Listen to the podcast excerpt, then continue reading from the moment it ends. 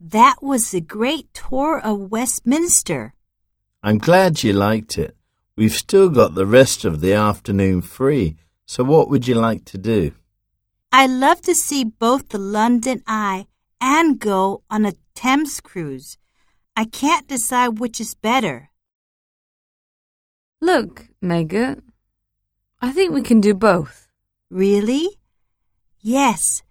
We can get a Thames cruise package that includes the London Eye. Sounds good to me. Me too. We can start here at the Eye, since we're already in Westminster. This package includes a single flight on the Eye. A single flight? That's one full rotation. Oh, how long does it take? It lasts about 30 minutes. Then we can take the cruise down to Tower Pier, right? Exactly.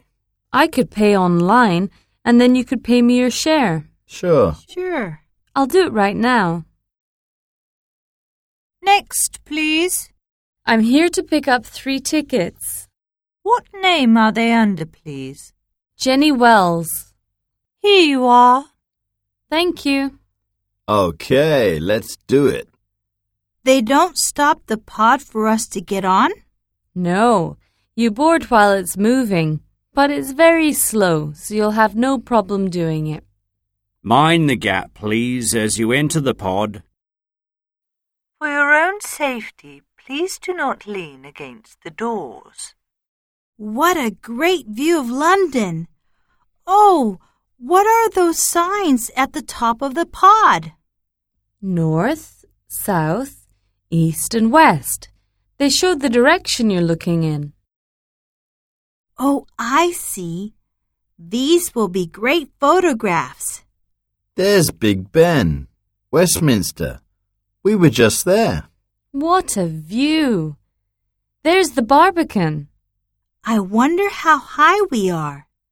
It's 135 meters, the tallest observation wheel in Europe, and the second highest in the world. Oh, thanks. We are now approaching the exit. Please be sure you have all your things.